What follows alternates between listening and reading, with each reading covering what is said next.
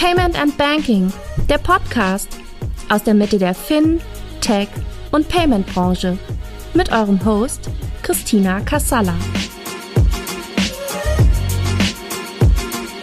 Herzlich willkommen zu einer neuen Ausgabe des Fintech Podcasts von Payment and Banking. Heute treffe ich Pocket. Hallo Yes. Hallo Max. Ich freue mich, dass ihr Zeit habt. Dankeschön, Christina. Auch, auch vielen Dank für die, für die Einladung. Ja, vielen Dank auch von meiner Seite. Schön, dass wir hier sein dürfen. What a ride. Ihr, euch gibt es jetzt etwa ein gutes Jahr, richtig?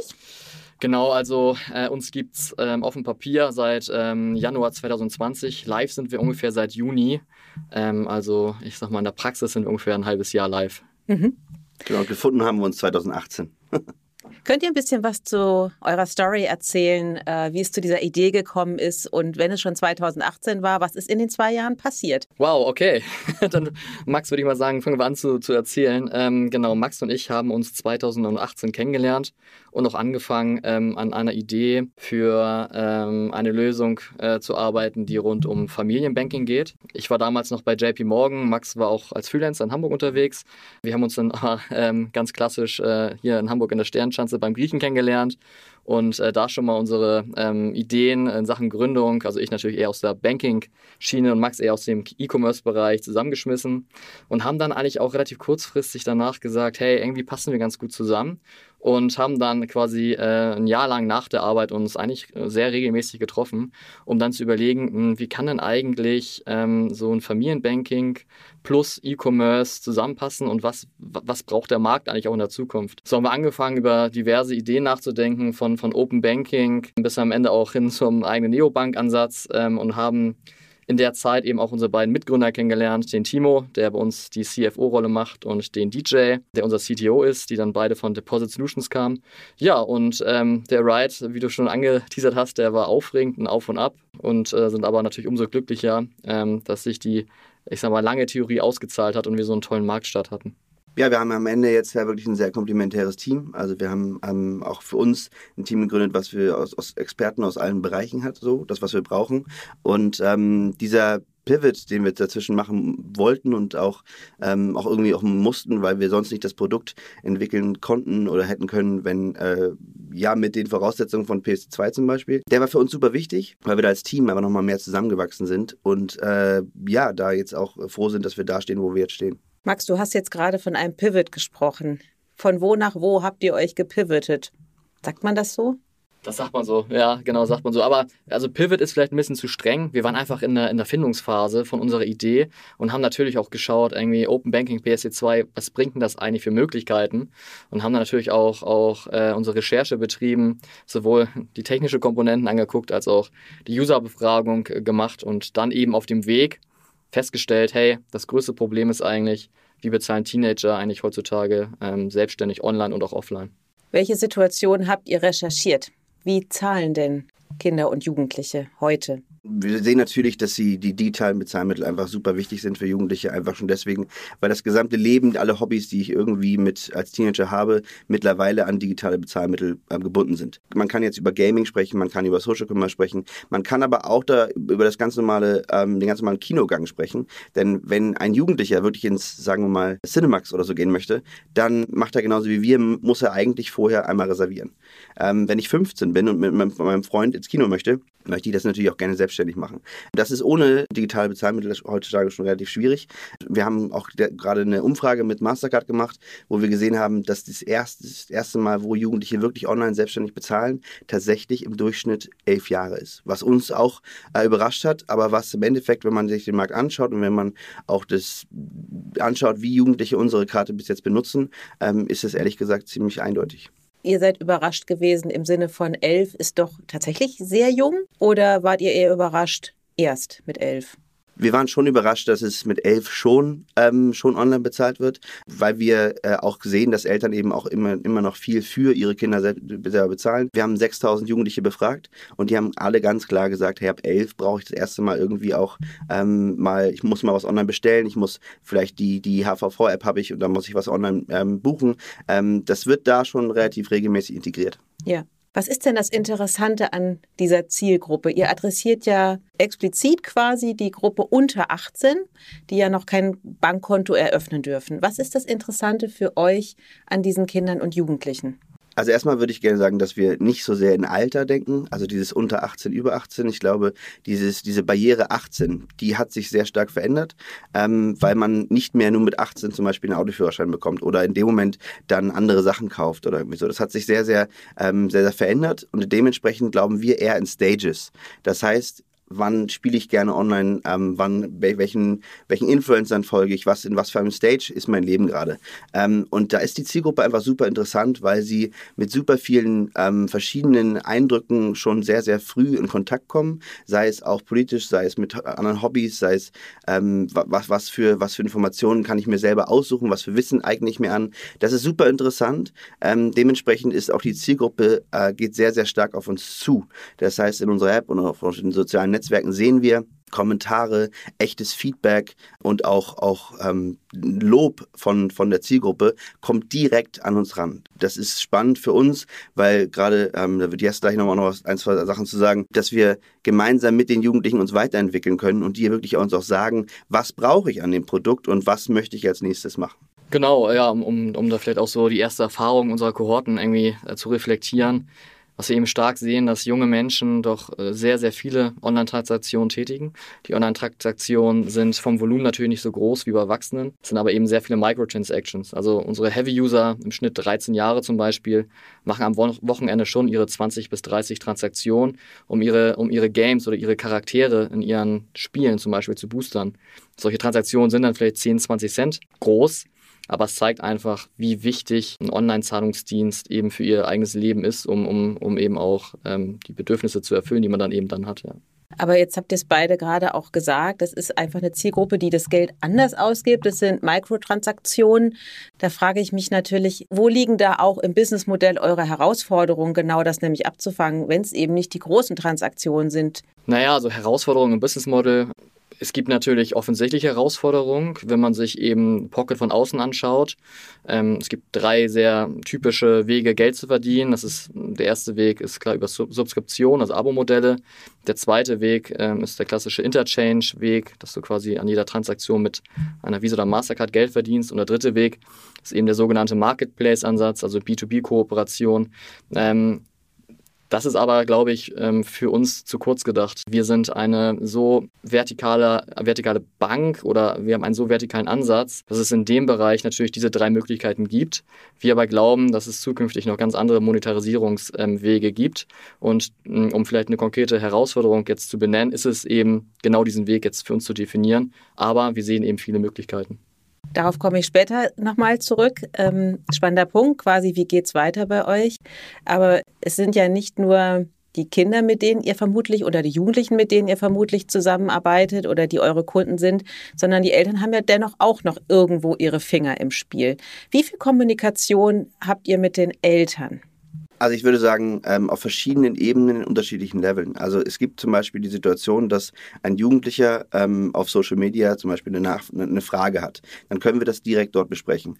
Wenn ich aber ein, ein das Produkt schon abgeschlossen habe, ich bin schon Pocket-Kunde, habe jetzt eine, eine Frage zum Produkt, dann werden Eltern oft involviert ähm, oder auch Eltern fragen uns vorab vielleicht mal, wie läuft das eigentlich genau, was kann mein Kind dann wirklich, was kann ich damit wirklich machen. Das heißt, es gibt verschiedene Level, wo wir mit den Kunden in Kontakt treten und ich würde eher sagen, dass gerade dann, wenn, wenn ähm, mal was, mal irgendwie ähm, das Kind eine, eine, Nachfrage hat, die Eltern das nicht beantworten können, dann kommen sie an, treten sie an uns ran, äh, sprechen mit dem Support und da sprechen wir dann relativ viel. Deswegen ist es uns da auch sehr, sehr wichtig, dass wir da wirklich einen menschlichen Kontakt haben. Äh, unserem Support, ähm, wenn jemand eine Frage hat, kommt er direkt an, äh, bekommt er einen, einen Ansprechpartner, der wirklich mit ihm spricht und ihm das auch erklären kann. Ähm, wir arbeiten da wenig mit Bots, weil auch Eltern einfach eine spezielle Situation haben, in einer Stage sind, wie wir es so schön sagen, ähm, und da auch gerne abgeholt werden. Und das äh, funktioniert bis jetzt auch sehr, sehr gut. Genau, um da vielleicht noch hinzuzufügen, wie wir denn unsere User gewinnen. Ähm, wir sind eine ganz klare Gen Z. Neobank, also eben ganz klaren Gen Z-Ansatz und uns ist auch extrem wichtig, so authentisch wie möglich mit dieser Zielgruppe zu kommunizieren. Das heißt, am Ende in der Kontoeröffnung sind die Eltern für uns ein bisschen Hygiene. Wir brauchen sie, um das Konto für den 18, unter 18-Jährigen zu eröffnen. Wir sind für die Eltern, wie Max äh, schön beschrieben hat, immer da, um Fragen zu beantworten. Aber es ist uns sehr, sehr wichtig, irgendwie authentisch auf Augenhöhe mit der Gen Z zu, zu sprechen, damit wir eben nicht so ein Eltern-Kinder-Konto werden. Und ich glaube, was auch wichtig zu, zu, sagen ist, ist, dass in dem Moment, wenn jemand unter 18 ein Konto abschließt, dann ähm, sind die Eltern ja sowieso mit involviert, weil sie eben das Konto auch mit eröffnen. Das heißt, sie sind sowieso in diesem Prozess drin und wenn sie Fragen stellen können, dann dann tun sie das auch. Und wie Jeska das schon sagt, ähm, die Jugendlichen haben, ähm, die, die sind diejenigen, die wirklich online bezahlen möchten, die einen besseren Überblick vor allem auch haben möchten. Das heißt, die sind die Ersten, die an uns herantreten und deswegen repräsentieren wir das auch so. Was sind die klassischen Fragen, die Eltern an euch haben? Weil ich könnte mir vorstellen, diese Sorge, oh Gott, mein Kind hat jetzt einen bestimmten Betrag zwar nur auf dieser Debitkarte, aber unabhängig davon, was wird der ganz, für einen ganzen Schrott kaufen? Oder was sind die Fragen der Eltern? Ja, tatsächlich haben wir festgestellt, dass die Fragen eher technischer Natur sind. Also, wie kann ich Taschengeld am besten auf das Pocket-Konto meines Kindes überweisen? Wie funktioniert euer Taschengeldassistent? Ähm, oder natürlich auch Fragen, irgendwie, was ist denn so mit dem Thema Einlagensicherung und wer seid ihr eigentlich und wo kommt ihr her? Das sind eher so die, die Fragen, die wir aus der, aus der Elternrichtung kommen. Und das hat uns irgendwie am Anfang sehr überrascht, aber auch erfreut, weil Eltern, und das haben wir eben auch, oder stellen wir regelmäßig in den äh, Interviews fest, komplett verstehen, welchen Mehrwert wir den Kindern, aber eben auch den Eltern bieten. Ja, und ich glaube, ähm, also dieses Thema Edu Education dabei ist ein richtiges, äh, schon wichtiges, aber wenn die Frage kommt, es ist eine Debitkarte, da sind bei Eltern auch immer noch ähm, nicht, alle, nicht alle Fragezeichen gelöst. Sobald aber wir sagen, hey, das ist Guthabenbasiert, das heißt, das Kind kann damit nicht mehr bezahlen, als es auf dem Konto ist, dann ist eigentlich schon, sind die meisten Fragen schon beantwortet, weil das ist genau dieses Thema, äh, in Deutschland vielleicht äh, Kreditkarte nicht der beste Ruf. Ähm, da kommen Eltern, ähm, lesen nur einmal kurz drüber, weil das Kind es ihnen gezeigt haben und ähm, dann denken sie sich, okay, ah, das ist eine, das ist eine Master- oder eine Visa-Karte, bei uns eben eine Masterkarte. Ähm, oh, das ist eine Kreditkarte. Debitkarte. Ähm, sobald wir aber sagen, hey, Debitkarte, ähm, Guthaben ist eigentlich ähm, für die Eltern schon alles klar. Das überrascht mich jetzt tatsächlich. Ich hätte jetzt eher auch in Richtung Überschuldung vielleicht schon gesprochen, aber das ist wahrscheinlich schon auch zu weit gedacht. Oder ist das bei eurer Zielgruppe nicht das Thema? Weil man hört immer viel von völlig überschuldeten jungen Leuten. Ja, absolut. Also um da auch nochmal ähm, die Survey mit Mastercard zu reflektieren. Wir haben festgestellt, ähm, dass eben 35 Prozent der, der 16- bis 18-Jährigen schon mal einen Online-Zahlungsdienst wie zum Beispiel PayPal gefaked haben, um einfach nur die Möglichkeit haben, online zu bezahlen. Das heißt, diese Risikobereitschaft der unter 18-Jährigen ist da, um sich selbstständig irgendwas zu ermöglichen. Wenn es aber ums Thema Verschuldung geht, sehen wir da eigentlich momentan auf unserer Seite kein, kein, keine große Nachfrage nach irgendwelchen Buy Now, Pay Later Produkten für unter 18-Jährige. Es kommt für uns ähm, momentan mit unserer jetzigen Ausrichtung auch nicht, nicht in Frage, weil ähm, wir das einfach über eine Zahlungsexperience lösen möchten, ähm, dass Kinder verstehen, hey, wenn ich mir meine Hobbys und Bedürfnisse erfüllen möchte, kostet das Geld. Wenn mein Geld alle ist, dann muss ich halt aufs Taschengeld warten oder, oder, oder Nebenjob ähm, antreten. Dann ist da eben irgendwie auch Ende. Und genau, das, das ist so ein bisschen der Ansatz, den wir gerade fahren. Ähm, möglichst viele Payments, positive Erlebnisse generieren mit dem Geld, ähm, das man eben zur Verfügung hat ähm, dadurch Vertrauen schaffen. Ähm, aber Buy Now, Pay Later oder Überschuldungs- oder Kreditangebote, das ist bei uns erstmal nicht auf, auf der Roadmap. Ich glaube, ähm, was viele einfach nicht, nicht wissen, ist, dass die Gen Z, mit der wir sprechen, mit jungen Menschen an sich, ähm, dass die das auch schon sehr reflektiert sehen. Das Thema, dass meine Eltern ähm, bis zu meinem 18. Lebensjahr ähm, mir da Taschengeld geben und da eben auch eine gewisse, mir äh, gewisse Sicherheitsfeature haben, um mir zu helfen, sowie auch, dass es Guthaben basiert ist, das ist für viele Jugendliche ein super, super wichtiger Punkt, weil die selber sagen, hey, das ist gut, weil dann gebe ich nicht zu viel aus. Ähm, und dieses Selbstreflektierte, das muss man der Generation Z schon irgendwie auch zusprechen, dass sie da schon sehr, sehr ähm, analytisch mit sich selber umgehen. Natürlich nicht alle, aber schon sehr, sehr selbstreflektiert an die Sache rangehen. Jetzt habt ihr ja eine Debit Mastercard und weil ihr jetzt auch über das Thema Buy Now Pay Later gesprochen habt, kann man denn überall mit der Pocket Mastercard überall bezahlen oder habt ihr da auch Bezahlschranken mit drin, die genau sowas auch verhindern können? Genau, wir haben gewisse Kategorien ausgeschlossen, also gewisse MCC-Codes im Bereich zum Beispiel Gambling, ähm, Porn, logischerweise. Also man hat mit der Mastercard ähm, keinen Freifahrtschein und, und kann machen, was man möchte. Aber eben alle, ich sag mal, freigeschalteten MCCs funktioniert ganz klassisch überall, eben überall, wo Mastercard akzeptiert wird, online als auch offline. Mhm. Wenn man euch verfolgt, dann äh, merkt man ja auch, dass ihr sehr aktiv auf TikTok seid und das ist ja, ihr seid ja sehr stark in den sozialen Medien vertreten.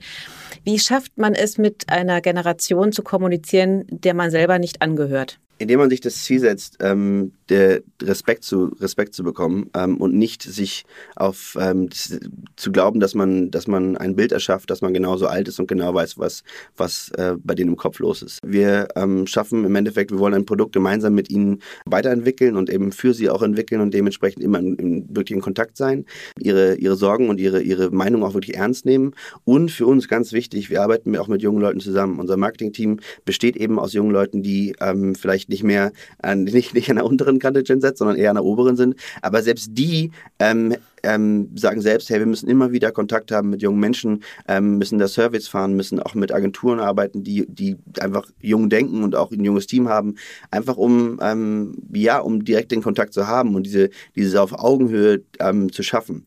Respekt zu bekommen von dieser Generation ist, ist, ist gar nicht so einfach, ähm, ist für uns aber ein, ist ein Key Learning, dass es super wichtig ist.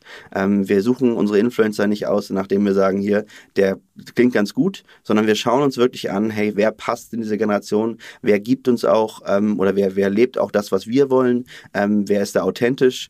Ähm, ohne da wirklich komplett Sally zu sein, müssen wir mit der, mit der Community gemeinsam wachsen und das tun wir bis jetzt sehr, sehr gut. Kriegen super Feedback von der, von der Zielgruppe und ein Beispiel nur, wir arbeiten mit Agenturen, mit, mit zwei Agenturen, die jeweils auch in der Gen Z gegründet wurden. Also die Gründer waren in der Gen Z sozusagen noch als, als sie, als sie selber gegründet haben, arbeiten jetzt schon super professionell, haben größere Agenturen und da profitieren wir von. Das ist, das ist super ähm, und das werden wir auch weiterhin so beibehalten. Aber interessant ist ja, dass ähm, sich auch die Gen Z natürlich extrem verändert und es sehr schnell ist und ihr ja eine breite Band, also eine breite Bandbreite abdeckt an äh, von sieben bis 18 und darüber hinaus. Also es ist ja auch nicht eine einheitliche Kommunikationsmasse, sage ich mal. Also auch da, ähm, wie, wie schafft man es sozusagen über einen Kanal so viele verschiedene äh, Kinder und Jugendliche anzusprechen? Deswegen der Ansatz von Stages, not Ages, ähm, dass wir wirklich auf, auf ähm, Use Cases eingehen, die junge Menschen einfach haben. Es geht ja im Endeffekt ähm, Generation Z jetzt ja, aber es gibt ja immer junge Menschen, die, die gewisse Sachen tun, wie ins Kino gehen, wie online spielen, wie online etwas kaufen, wie, so, wie Influencern folgen. Und da sehen wir keinen großen Unterschied, ob jemand ähm, als Beispiel Herr Anwalt, mit dem wir am Anfang gearbeitet haben, ähm, der hat Follower, die sind nicht nur in einer in einer in einem Alter, sondern die, das ist eine breitere, das ist ein Stage. Die Leute gucken gerne TikTok, sie schauen ihn gerne an. Ich würde auch noch gerne einmal auf dieses ab 7 eingehen. Ab 7 ist natürlich technisch möglich und natürlich auch regulatorisch möglich, aber es ist nicht unsere, nicht unsere kommunikative Zielgruppe. Ähm, wenn Leute sich in dem oder wenn Kinder sich in dem Alter schon einloggen wollen und ähm, vielleicht hat der große Bruder auch schon ein Konto, dann ist es möglich. Trotzdem ähm, ist unsere Zielgruppe schon wirklich eher Teenager bis 25 dann. Bis 25, okay. Ich möchte nochmal auf das äh, Ident-Verfahren zurückkommen. Wie löst ihr das? Weil das ist ja bei vielen, vielen äh, Banken ein, ein großes, äh, ein großer Schmerz. Ja, und jetzt gerade natürlich, jetzt hat mir gestern jemand erzählt, naja, klar, mit, mit äh, Pocket, da müssen ja noch die Eltern dabei sein und dann brauchst du doppelt und dreifach die Identifikation. Ist technisch wahrscheinlich wahnsinnig aufwendig und äh, die Absprungrate könnte doch relativ hoch sein, oder? Wie, wie löst ihr das? Genau, ich glaube, wir haben das äh, Onboarding ganz gut gelöst. Ähm, die unter 18-Jährigen können die Kontoeröffnung mit, mit den Eltern teilen. Die können dann digital eben das Onboarding vollziehen. Und natürlich verlieren wir da Kunden, natürlich sehen wir doch Absprungraten und natürlich müssen wir da kommunikativ an der einen oder anderen Stelle noch nachbessern. Aber wir sind mit unserem Ansatz, äh, wie wir es umgesetzt haben, sehr zufrieden. Wie macht ihr es denn genau? Also erstmal noch ganz kurz zu den Zahlen. Ähm, wir sehen jetzt, ähm, wir waren super positiv überrascht darüber, wie die Conversion Rates da sind, wie tatsächlich Leute, ähm, gerade wenn es darum geht, Kinder gehen zu ihren Eltern und sagen, hey, ich würde gerne dieses Konto öffnen. Da kommt äh, hin und wieder mal eine Nachfrage, aber die, die Zahlen sind super, ähm, sind sehr weit über dem, was wir, was wir ehrlich gesagt schon erwartet hatten. Ähm, dementsprechend, äh, ja, für uns ein sehr, sehr, sehr positiver Verlauf, gerade weil wir jetzt noch am Anfang stehen. Ähm, wir äh, haben natürlich die, die Hürde, dass jemand, der ähm, unter 18 ist, beziehungsweise auch unter 16, ähm, wenn der die App öffnet, dass er sich den, nicht den, nicht den Web äh, den nicht die Identifizierung selber ähm, machen kann. Ähm, dementsprechend haben wir aber eine Brücke geschaffen zwischen, die Kinder können es dann teilen mit den Eltern, können den Prozess sozusagen dann da weiterstrecken und können dann gemeinsam mit ihren Eltern ähm, dann den, den Prozess fortfahren. Was sagt denn der Regulator dazu quasi über doppelt und dreifach Ident mit Eltern und Kindern? Ja, also ähm, bei uns eröffnet ähm, ein Elternteil eben offiziell das Konto und überträgt dann quasi Vollmacht, dass das Kind ähm, das Konto nutzen darf. Aber ähm, Kontoinhaber ist ein, ein Elternteil. Okay. Habt ihr mal über so Tandemkonten nachgedacht? Wäre das auch ein Modell gewesen? Das musst du ein bisschen besser definieren. Wie, wie meinst du das genau? Na, quasi, dass du als Eltern äh, schon ein Konto hast und dein Kind mit in die, in, in das, also auf dein Konto sozusagen drauf buchst und ihm eine, eine Debitkarte oder sowas auch anbietest. letztendlich funktioniert Pocket ja ein bisschen wie ein Tandemkonto. Ähm, der Erwachsene ist Kontoinhaber, ermöglicht aber ähm, dem Kind ähm, im eigenen Namen die Karte von Pocket eben zu benutzen. Und mit dem 18. Geburtstag können wir dann eben äh, Konto und Karte konvertieren zu dem dann 18-Jährigen. Aber per Definition, wie du es beschrieben hast, ist es dann ja ein Tandemkonto. Ja. Ich hatte jetzt gedacht, dass eben quasi auch die Eltern ja auch ihr Vermögen oder ihr Vermögen, es klingt immer so viel, aber mhm. eben ihren, ihren Betrag natürlich auch über das Konto laufen lassen.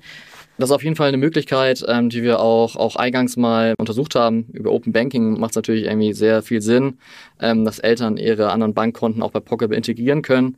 Ähm, haben wir aber erstmal aus Prioritätsgesichtsgründen irgendwie hinten angestellt. Aber das klingt so, als ob es auf der Roadmap steht? Ja, das ist sicher klar, logisch. Mhm, okay. Dann, warum eurer Meinung nach, warum ist das so eine vernachlässigte Zielgruppe der Banken? Ja, Home Turf. Yes. Home Turf, genau, Home Turf. Habt ihr auch schon oft, oft, oft im, im Podcast drüber gesprochen. Ähm, aber um einfach mal vielleicht zwei, drei Themen zu nennen. Klar, Banken haben natürlich durch die regulatorische Umgebung ähm, und auch den, den Zins, ähm, der Zinssituation ganz, ganz andere Herausforderungen. Und jetzt nicht erst seit gestern, sondern gefühlt jetzt seit, äh, da ich mich nicht drauf fest, seit 10, 15 Jahren. Ähm, gleichzeitig werden sie von Neobanken und anderen ähm, ähm, Embedded Services äh, angegriffen. Und ähm, ich glaube, dann muss man sich auch rational als Bank entscheiden, äh, wo legen wir jetzt unseren Fokus drauf, welcher, welches Geschäftsfeld, welcher Bereich ist für uns jetzt auch der wichtigste, um mittel- und langfristig zu überleben. Und natürlich fällt dann da hm, so ein Vertical wie vielleicht Kinder- oder Teenage-Banking erstmal, erstmal hinten ab. Auch wenn man sagen könnte, hey, irgendwie schneidet euch ins eigene Fleisch, weil ihr damit die Kunden der Zukunft verliert. Aber so ist einfach momentan der Stand. Ähm, ich glaube, Großbanken haben es momentan einfach nicht leicht. Genau, und dann, wenn man auch mal auf die B2B-Seite geht, jetzt zum Beispiel, ähm, Jugendliche bezahlen bei PlayStation. Bei PlayStation ist es so, dass du die Karte hinterlegst. Das ist natürlich ähm, jetzt im Normalfall erstmal nicht ähm, der Jugendliche, sondern das sind die Eltern. Das heißt, ich verdiene, wenn jemand ähm, jetzt mit einer Pocketkarte kommt, ähm, ist natürlich nicht der, der Mehrwert sofort da für auch einen Partner, aber für die Zukunft ist der halt riesig. Warum? Weil ich einfach schon Kunden, ich habe einen Kundenkontakt, einen direkten und muss den dann nicht neu aufbauen. Ähm, das ist, wenn ich schon mal mit, äh, mit einem Produkt etwas gemacht habe, dann werde ich auch in der Zukunft eher das, äh, genau diese, diese Marke oder dieses Produkt wählen. Aus dem Grund äh, sprechen wir mit relativ vielen B2B-Partnern momentan, ähm, die einfach auch Interesse daran haben, dass wir, dass wir das ähm, ein einfaches und ein sicheres Bezahl einen Prozess schaffen, der zum Beispiel bei PlayStation Jugendlicher kann selber was bezahlen, kann dann aber auch gleich sehen, das habe ich, das habe ich selber bezahlt, habe eine Verbindung zu dem Produkt, habe ein, hab ein Verständnis davon, ähm, wie ich selber bezahlen muss, ähm, habe ein Verständnis davon, wie viel Geld ich noch habe ähm, und äh, im Endeffekt für alle Parteien ist das, ist das ein positiver Prozess. Warum sind die Banken nicht da vorne dabei? Weil das ist ja genau das, was du sagst, Yes. Ähm, es sind die Kunden von morgen. Genau, da glaube ich, wiederhole ich die Punkte von eben. Ich glaube, mhm. Banken haben einfach andere Themen momentan, die viel wichtiger sind, um, um mittelfristig überleben zu können. Ähm, gleichzeitig ähm, kommen auch momentan so viele neue Trends auf uns zu und das meine ich jetzt aus, aus meiner persönlichen Brille. Ich freue mich drauf, sei es mit Metaverse, sei es mit Kryptos, ähm, wo Banken natürlich auch, auch sehen, irgendwie die Welle, die äh, vorne aufschlägt. Da müssen wir zusehen, dass wir die auch irgendwie überwältigen. Ähm, deswegen glaube ich, ist einfach ähm, die Vielzahl an Themen, die die Banken momentan haben. Und du hattest es eben angesprochen, ähm, wenn man eine Zielgruppe hat zwischen 7 und 25. Ähm, die Frage von dir war ja, wie, das sind verschiedene Kommunikationsspektren, die man da abbedeckt. Ähm, das ist, wenn man sich jetzt anschaut, wie, wie Spektren von der Bank jetzt sind, ähm, da wirklich auch auf Jugendliche einzugehen. Und das ist bei der Gen Z einfach extrem wichtig. Und ich glaube, das machen wir einfach auch momentan sehr, sehr stark. Dass wir ähm, wirklich ein Produkt haben und auch eine Kommunikation haben mit dem mit der Zielgruppe, die halt dem entsprechend auch ähm, gewürdigt wird und wo sie sehen, okay, ich werde hier selber angesprochen. Wenn ich äh, wenn ich ein Konto eröffne, das genau dasselbe ist wie das von das von meinem Onkel und von, von meinem Papa, ähm, da wo ich aber jetzt nicht wirklich abgeholt werde und die auch nicht auf meine eigenen Needs eingeht, ähm, dann ist das schon ein anderes Thema und deswegen es ist die Gen Z ähm, direkt anzusprechen ist für uns einfach auch ein großer Faktor gelingt es Banken nicht, Gen Z anzusprechen? Oder kriegen sie es kommunikativ nicht hin? Also ich glaube, ähm, man, muss, man muss respektieren, dass zum Beispiel auch die, ähm, die Sparkasse Düsseldorf zum Beispiel auch auf, auf TikTok das eine oder andere wirklich gute Projekt gemacht hat. Ähm, und da, da, es gibt die Möglichkeiten, aber das wirklich, ähm, das wirklich übergreifend ein Thema zu schaffen und da wirklich auf die zuzugehen, ähm, das fällt ihnen ähm, offensichtlich gerade auf Social Media schon relativ schwer. und ich glaube, dass wir mit unserem Produkt einfach auch ein Narrative wirklich dahin gehen können, dass es sind Use Cases für Jugendliche, die dann, die dann einfach geschaffen werden. Also ich würde sagen, ja, es fällt ihnen bis jetzt schwer, aber ich würde nicht sagen, dass jetzt, dass sie das noch kein Projekt gab, wo ich sage, das haben sie auch gut gemacht. Mhm. Aber es gibt ja Kinderkonten. Ähm, also wenn man das mal so eingibt, Kinderkonto, Debitcard, da kommt ja schon das ein oder andere. Wie grenzt ihr euch mit Pocket von den Kinderkonten ab? Ja, es gibt, es gibt sehr, sehr viele Kinderkonten, logischerweise. Wir grenzen uns aber davon ab, dass wir einfach sagen, hey, wir sind jetzt zwar momentan mit unserem hygienischen Produkt eine Neobank, die irgendwie eine jüngere Zielgruppe anspricht. Aber wenn man ein bisschen ähm, rauszoomt und auch schaut, wo können wir eigentlich hingehen in der Zukunft, werden wir uns, glaube ich, mit den Features und den Ideen, die wir haben, ganz klar abgrenzen und viel mehr Mehrwerte bieten als ein klassisches Kinderkonto, ähm, was dann doch eher, und da kommen wir wieder auf die Eingangsthese, irgendwie Eltern oder Kinder, dann doch eher die Eltern abholt.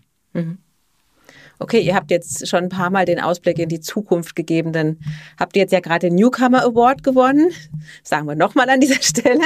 Ähm, aber aus dem Newcomer wird ja irgendwann auch ein etabliertes Unternehmen. Was sind die nächsten Schritte für euch?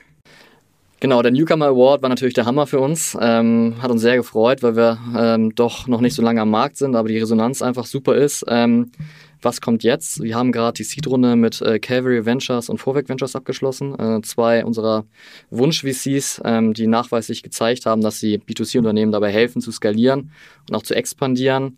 Und um da jetzt irgendwie hinzukommen, in dieses nächste Level, wie wir es intern sagen, müssen wir natürlich erstmal die, die richtigen neuen Talente und, und ähm, Charaktere für das Team gewinnen. Weil ähm, auch wenn Max und ich jetzt hier sprechen, es ist äh, immer ein Team-Effort. Ähm, wir alle gemeinsam glauben an Pocket und unsere Vision. Deswegen äh, vorrangig neue, neue Talente gewinnen und dann Anfang nächsten Jahres ähm, anfangen, unsere interne Pocket äh, umzusetzen. Also das heißt, das Geld fließt jetzt erstmal in den personellen Aufbau, um dann Ideen umzusetzen. Genau, und wir wollen natürlich einfach auf der Kundenseite und in der Community einfach wachsen. Ähm, da haben wir viele Projekte, viele Kampagnen ge geplant äh, mit der Community, mit Influencern, mit gemeinsamen ähm, Partnern und auch B2B-Partnern, ähm, die wir äh, ja, auf der Road haben, Roadmap haben für nächstes Jahr und im Endeffekt auch schon startend Ende dieses Jahres. Mhm. Ihr sprecht immer von Stages. Wie definiert ihr die? Ja, ähm, Stages, äh, das hat Max ganz, ganz gut beschrieben. Stages bei unseren Usern ist eben das, ähm, wie eben das Bezahlverhalten in gewissen Kohorten ist. Und ähm, wie auch erwähnt, der 16-Jährige hat genau die gleichen digitalen Hobbys wie vielleicht auch der 22-Jährige. Also beide spielen Fortnite, beide spielen League of Legends, beide konsumieren Netflix und Spotify. Und das ist für uns eben eine Stage an, an Kohorte, die wir eben mit unseren Produkten bedienen möchten. Dann lasst uns nochmal über die Produkte sprechen. Also jetzt gibt es euch ein Jahr, aber in der Hoffnung, euch gibt es auch noch viel, viel länger, werden ja eure jetzigen Kunden irgendwann erwachsen, älter. So, wie, wie sehr denkt ihr in die Zukunft und was ist als nächstes zu erwarten? Ähm, natürlich ähm, haben wir eine klare Retention-Strategie, also wie wir die Kunden nachhaltig binden wollen. Ähm, aber das muss man ein bisschen aufbrechen. Und wir sind gerade von dieser Retention-Strategie ganz am Anfang. Wir wollen erstmal beweisen, dass unsere Hypothese funktioniert, mit einem modernen Bankkonto, mit einem neuen Branding-Ansatz Kunden auch als Erstkonto zu gewinnen. Ähm, die These scheint sich zu bewahrheiten. Ähm, das läuft sehr gut. Und jetzt müssen wir natürlich zusehen über die nächsten Jahre, auch mit den nächsten ähm, Finanzierungsrunden, ähm, dass wir es eben schaffen, die Kohorten, die wir jetzt und zukünftig gewinnen, eben auch über die nächsten Jahre zu halten. Wie macht man das? Äh, indem man eben eng mit den, mit den Kunden zusammenarbeitet, äh, ins regelmäßige Sparring, in die Befragung geht und schaut, hey, was bewegt euch eigentlich in eurer jetzigen Stage? Was braucht ihr eigentlich in der Zukunft? Ähm, und was ist euch auch aus Brands Gesichtspunkten wichtig? Das heißt, wir haben auch in die Zukunft gerichtet unsere Hypothesen. Ähm, die werden wir aber gemeinsam dann über die Zeit mit unseren bestehenden Kunden eben validieren.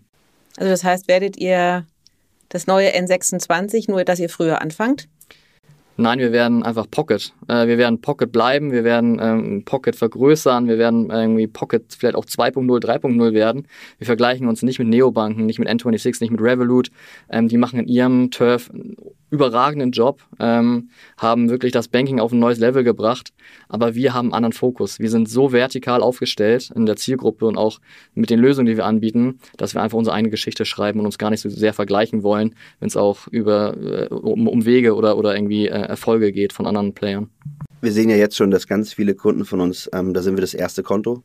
Ähm, wir enablen das erste Mal einen digitalen Lifestyle. Wir haben eine ganz andere Timeline und auch eine ganz andere Struktur mit dem Kunden gemeinsam, weil wir da gemeinsam wachsen.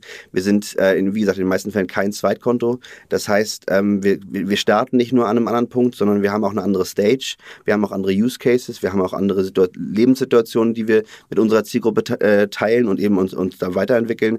Und gerade bei diesem, diesem Enablen von, von, dem, ja, von so einem digitalen Lifestyle, da gibt es noch so viel, was es, was es zu äh, ergründen gibt, ähm, noch so viele Bereiche, die einfach spannend sind.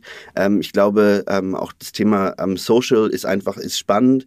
Ähm, ich würde jetzt nicht zu viel verraten, aber der Punkt ist der, unsere Zielgruppe ist Social. So, das ist, ähm, sind jeden Tag mit ihrem Handy unterwegs. TikTok, TikTok sind ganz normal geworden und äh, da wachsen wir mit und das ist halt spannend für uns.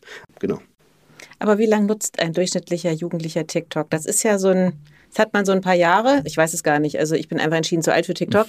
Ähm, wie, wie lange nutzt man wirklich heavy TikTok? Und wo wandern Sie dann hin? Und irgendwann sind Sie vielleicht gar nicht mehr auf Social. Ja, keine Ahnung. Keine Ahnung. Wer hätte gedacht, ähm, dass Facebook so lange überlebt, beziehungsweise wer hätte gedacht, dass Facebook sich jetzt so drastisch weiterentwickelt? Wer, wer hätte gedacht, dass Instagram irgendwie jetzt doch eher zur, zur Mama-Plattform langsam wird als zur Gen Z-Plattform? Wer hätte gedacht, dass TikTok in den letzten zwei Jahren so ein krasses Wachstum erlebt? Ähm, ich kann es nicht sagen, wir sind aber auf jeden Fall selbst sehr, sehr neugierig. Ja, und letztendlich ist es ja so, das ist ja auch eine Stärke von uns, dass wir einfach schnell sind. Wir können schnell umsetzen, wir können uns schnell auch direkt mit der Community auseinandersetzen und wirklich neue Trends sehen und da auch die nächsten Schritte ähm, ähm, gemeinsam umsetzen. Dementsprechend, wir reden immer über TikTok, wir reden über die Gen Z, aber es gibt jetzt schon, ähm, es gibt neue Kanäle, die wir, die wir uns anschauen, neue Kommunikationskanäle, die wir uns anschauen. Es gibt ähm, ja auch schon Trends, die da wieder kommen. Und ähm, wenn wir irgendwann nicht mehr über die Gen Z sprechen, beziehungsweise nicht nur über die Gen Z, sondern über die nächste Generation, dann ist es ja vollkommen in Ordnung weil in, wir sagen eigentlich immer junge Menschen und Stages. Ein junger Mensch hat momentan m, gewisse Abläufe, gewisse Use Cases, die er, der, die er verwendet und die er braucht auch, um, in, um seinen digitalen Lifestyle zu enablen. Und da arbeiten wir dran. Da arbeiten wir kontinuierlich dran, mit, gemeinsam mit der Community, um das auch stetig zu halten. Wir sind jetzt nicht ein Produkt, das jetzt da ist und, und man kann das in die Zukunft irgendwie nutzen, sondern wir entwickeln uns jetzt stetig weiter. Ihr sagt immer Digital Lifestyle. Was, wie, wie, wie füllt ihr dieses Wort? Ja, ich glaube, Digital Lifestyle, das sagen wir jetzt hier, damit es einfach vielleicht verständlicher ist. Wir glauben einfach, ähm, Digital Lifestyle wird jetzt auch, auch irgendwie das neue Normal. Also der Lifestyle ist sowohl analog als auch digital und das auch irgendwie selbstverständlich. Es ist nichts mehr Besonderes, irgendwie Two- äh, oder Second Screening irgendwie zu machen. Ähm, das, damit will ich eben beschreiben, dass man sowohl analog als auch digital im gleichen Moment lebt. Insgesamt wollen wir einfach alles mit Pocket ermöglichen, was einem jungen Menschen wichtig ist, wo er einfach noch ein Zahlungsmittel integrieren muss oder nutzen muss, um da eben dran teilzuhaben. Ja, ich glaube, ähm, ein gutes Beispiel ist, zum Beispiel, äh, ist ähm, PayPal. Sich gegenseitig Geld zu schicken, ist für viele mittlerweile im digitalen Lifestyle eigentlich nicht wegzudenken. Ist aber unter 18 nicht erlaubt. Unter 18 kann ich es nicht machen. Ähm, und das ist auch, das wäre zum Beispiel so ein Enabler, dass Jugendliche da auch sich einfach mal schnell Geld schicken können, weil, ja, weil, weil man es heutzutage so macht. Das ist der digitale Lifestyle. Und da kommt, da kommt ja andauernd was dazu. Ähm, und diese Weiterentwicklung, die es da gibt, ähm, die werden wir auch immer bedienen. Mhm. Aber ihr braucht neue Produkte. Welche werden das sein? Ja, es werden spannende sein. Ähm, Max hat es ein bisschen angeteasert. Wir, wir schauen uns natürlich ganz, ganz stark den Bereich Social an. Wir, glaube ich, verstehen sehr gut, was Gen Zs ausmacht. Und ähm, wir glauben auch zu verstehen, was Produkte sein werden in der Zukunft, ähm, die man eben benötigt, um eben diesen Lifestyle. Aber welche sind das denn konkret? ja, ähm, wartet ab. Ich glaube, was hier auch noch wichtig zu sagen ist, ist, dass wir reden jetzt immer über die Gen Z und wir haben auch klar gesagt, die, die Eltern sind, ähm, sind nicht immer im Fokus des Produkts. Ähm, trotzdem haben wir sie immer im Hinterkopf. Es ist für uns super wichtig, dass da, dass, dass Eltern da auch immer verstehen, ähm, was machen wir, ähm, was bieten wir an. Ähm, und dementsprechend ähm, auch auf, auf unserer Website werden wir immer, wenn wir neue Feature haben, werden wir immer auch Erklärvideos für Eltern haben, werden wir auch immer zeigen, hey, um, um die auch diese Zielgruppe abzuholen, weil es ist, es ist ja auch für die Generation Z oder für junge Menschen Menschen wichtig, dass ihre Eltern ihnen dabei helfen können. Ähm, Gerade jemand, der 16 ist, der fühlt sich vielleicht schon sehr, sehr ready und ist bei vielen digitalen, in seinem digitalen Lifestyle auch schon ready, hat aber hin und wieder doch mal eine Frage ähm, und da, da helfen wir aus. Wir haben eine, wir haben eine Survey gemacht mit, ähm, mit Mastercard, wo wir, wo wir gefragt haben, wo kriege ich eigentlich meine, ja, meine Financial Education her? Ähm, und das war auch überraschend, weil jetzt mittlerweile 50 Prozent Eltern ist und genauso, genauso viele Leute holen sich die Informationen von Influencern. Ähm, wir sind da auch irgendwo ein gewisser Influencer und ähm, arbeiten da eben auch sehr hart dran, dass wir, ja, und zu den Produkten, da, da entwickeln wir uns gemeinsam weiter. Naja, also weil wenn sie dann ja geschäftsfähig sind und vielleicht irgendwann mal ein Haus bauen und Kinder kriegen, wären die Bedürfnisse anders. Und Banking ist ja mehr als eine Debitkarte.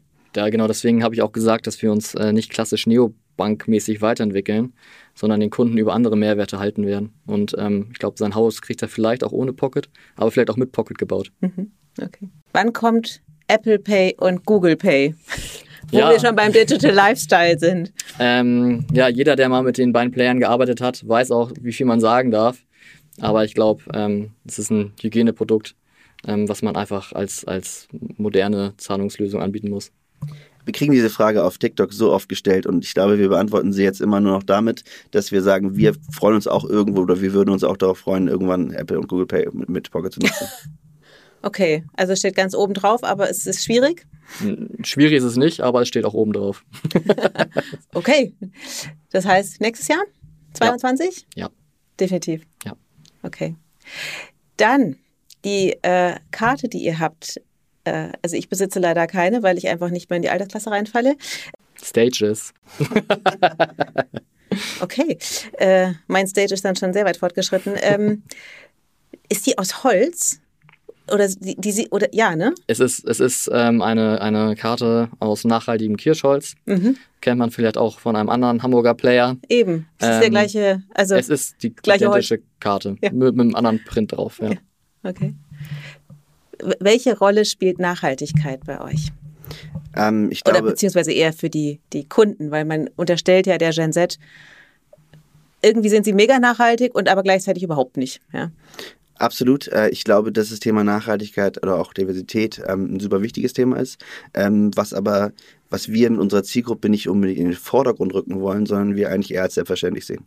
Ähm, wir versuchen so nachhaltig wie möglich zu arbeiten und respektieren ähm, sozusagen Wünsche da und auch, der, auch wenn wir über Diversität sprechen, dann, dann möchten wir da sehr, sehr offen sein, sehen das aber nicht als, als USP oder als Kommunikationsfaktor, den wir jetzt vorne ranhängen ähm, oder vorne rausstellen und sagen, hey, wir sind jetzt total nachhaltig, sondern wir bieten ein Produkt, das so nachhaltig ist wie möglich und das respektiert unsere Zielgruppe sehr. Ähm, wir haben immer wieder Themen, wo wir auch mit Mastercard gemeinsam unterstützen, dass wir da, dass wir da Positives tun, ähm, aber wir sind nicht so, dass wir sagen, es muss ähm, jetzt Teufel vom raus raus äh, nur nachhaltig bei uns auf, auf der Brust stehen, sondern das Produkt soll gut sein ähm, und so nachhaltig wie möglich. Wie sehr geht ihr da auch in die Aufklärung? Ich meine, ihr, ihr seht ja, wofür die äh, Kinder und Jugendlichen das Geld ausgeben. Absolut. Ich meine, das ist, ähm, ich glaube, dass, dass gerade da mit unserer Zielgruppe auf TikTok und auf Instagram, dass man da wirklich in Austausch gehen kann und einfach auch fragen kann, hey, ähm, wenn wir jetzt eine Verlosung machen beispielsweise, ähm, würdet ihr lieber, dass wir, dass wir das gesammelte Geld ähm, da reinstecken oder da reinstecken? Welche, welche nachhaltigen Projekte interessieren euch wirklich? Ähm, und in diesem Austausch, da findet ja tatsächlich auch Education statt. Plus, und das ist, glaube ich, das Allerwichtigste, wenn es um das Thema geht, wir haben tausende von Kommentaren, die sich unter der, unter dem Video dann dann wirklich, die sich austauschen, die darüber sprechen. Ähm, und ich glaube, das ist wichtig, dass, dass da wirklich Austausch stattfindet, dass Leute ihre Meinung sagen können und dann gemeinsam mit uns da eben auch was umsetzen können. Wie sehr moderiert ihr solche ähm, Prozesse? Weil auch da frage ich mich, können sowas jetzt mal klassisch Banken, also als, als junges Startup wunderbar, macht sicherlich auch Spaß. Ja, inwieweit kann man sowas langfristig auch abdecken? Ja, also wir geben ja am Ende die Plattform, um selbstständig irgendwie online, offline zu bezahlen. Die Community ähm, tauscht sich rigoros unter unseren TikTok-Kommentaren über gewisse Themen aus. Ähm, wir machen eigentlich momentan noch gar nicht zu sehr diesen Community-Management. Wir beobachten das selbst noch ein bisschen von außen und schauen, äh, was dann wirklich die Themen sind, die momentan unsere User oder unsere, unsere TikTok-Community beschäftigt. Aber auf jeden Fall sehen wir es auch als Chance zukünftig, uns da vielleicht ein bisschen zu positionieren. Und ähm, da möchte ich auch nochmal ähm, Tomorrow hervorheben, ähm, die das in ihrem Bereich Nachhaltigkeit, in ihrem Vertical extrem gut machen, extrem gut und authentisch auf, auftreten. Aber ich glaube, auch Tomorrow hat erstmal diese Learning Curve gebraucht, um zu verstehen, was beschäftigt wirklich Tomorrow-Kunden oder eine Tomorrow-Community im Bereich Nachhaltigkeit. Und genau in diesem Investigationsmodus sind wir auch gerade unterwegs. Mhm. Bei uns wurde die Holzkarte, um nochmal darauf einzugehen, wurde sie sehr, sehr gut angenommen. Wir haben, wir haben eben gesehen, dass Jugendliche gar nicht sagen, hey, ich hole die jetzt, weil sie nachhaltig ist, sondern weil sie einfach cool ist. Ähm, für, für, für, für jemanden, der, der aus der Gen Z kommt, ist so ein Produkt, was eben offensichtlich nachhaltig ist, ähm, ist es einfach ein, ein, nice thing to have und ein, ja, eine coole Karte, ähm, die sie dann eher haben wollen als eine Metal Card zum Beispiel.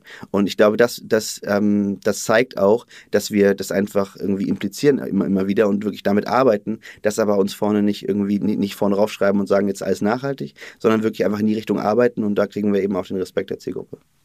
Okay. Aber wie, wie nachhaltig, also in, wie nachhaltig bezahlt die Zielgruppe? Also fließt das schon auch tatsächlich in, in nachhaltige Produkte oder ist es nach vorne hin, ja, ja, coole Holzkarte, sieht nachhaltig aus, aber nach hinten rum kaufe ich doch den ganzen Plastikmist? Also ich, ich kann ja einfach mal sagen, dass wir, wir haben ähm, solche Fragen ja auch in der Community gestellt. Das sind aber, wenn ich jetzt über TikTok, TikTok äh, spreche, da wo wir eine Frage gestellt haben, würde ich das nicht als Survey bezeichnen. Aber trotzdem, Fair Trade und die, solche Themen sind, sind super interessant für unsere Zielgruppe. Dementsprechend geben sie es ja auch genau da aus. Die haben Lust, ähm, ähm, ähm Produkte zu kaufen, die wo halt wirklich, wo drauf geschaut wird, wo kommt das her, wie wird es hergestellt, etc.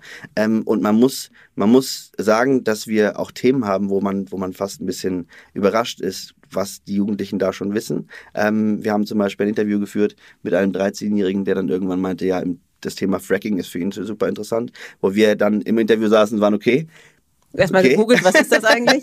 nee, aber es ist spannend. Aber wir können definitiv sagen, dass nachhaltiges Bezahlen für, für, ähm, für unsere Zielgruppe einfach ein großer Faktor ist ähm, und für uns immer eine große Rolle spielen wird. Nochmal ein paar harte Fakten. Wie viele Kunden habt ihr denn mittlerweile, die regelmäßig tatsächlich die Karte nutzen? Ich vermute mehr, als vielleicht die Community vermutet und auch mehr, als wir geplant haben. Ähm, also wir haben ähm, unsere, oder die Erwartungen wurden auf jeden Fall über, übertroffen. Das heißt konkret? Konkret, ich äh, kann oder wir wollen keine konkreten Zahlen nennen, weil das natürlich irgendwie ähm, vielleicht auch ein bisschen ablenkt ähm, von dem, was wir eigentlich vorhaben. Deswegen lass uns auch im nächsten Podcast noch über konkrete Zahlen sprechen. Darauf komme ich gerne zurück. genau. Worauf ich auch nochmal zurückkommen möchte, ist über, wie verdient ihr denn künftig Geld? Weil wenn es so 20 äh, Cent Beträge sind, damit werdet ihr nicht reich. Auch wie äh, eingangs erwähnt, wir haben eine ganz klare Monetarisierungsstrategie und Hypothese, die wir äh, jetzt eben über die Zeit prüfen werden und, und auch, auch heben werden, hoffentlich. Aber auch da kann ich nicht zu viel zu sagen. Wie schade. Vielleicht nächster Podcast. Ja, aber eine Menge zu besprechen im nächsten Podcast. so, und jetzt mal aus einem ganz persönlichen Interesse heraus, Max, du hast gesagt, ihr guckt euch neue äh, Social-Media-Kanäle an. Welchen Trend habe ich jetzt schon wieder verpasst? Was kommt denn jetzt? Es ist, es ist ehrlich gesagt viel los. Also wenn man jetzt mal über, ich rede mal über einen großen Channel und nicht über die kleinen, kleinen Trends. Ähm, ich glaube, ähm, alle haben gesehen, dass YouTube Shorts momentan ähm, einen großen Sprung gemacht hat ähm, und da momentan ähm, einen sehr großen Fokus drauf legt, sagen wir es mal so. Ähm, und es ist ja immer so, wenn die, wenn die Influencer, wenn man merkt, dass Influencer dahin shiften und sagen, hey, da kann man da können sie einfach auch tatsächlich ein bisschen mehr verdienen, das ist so. Ähm, aber es ist ein super interessanter Kanal für uns ähm, und er wird angenommen von der Zielgruppe, dann ist er interessant. Ähm, und ja, neu ist äh, auch, bei, auch bei der heutigen Generation Z immer noch interessant. Ne? Also was für uns früher, wenn, wenn was neu war, was interessant war, ist natürlich jetzt auch.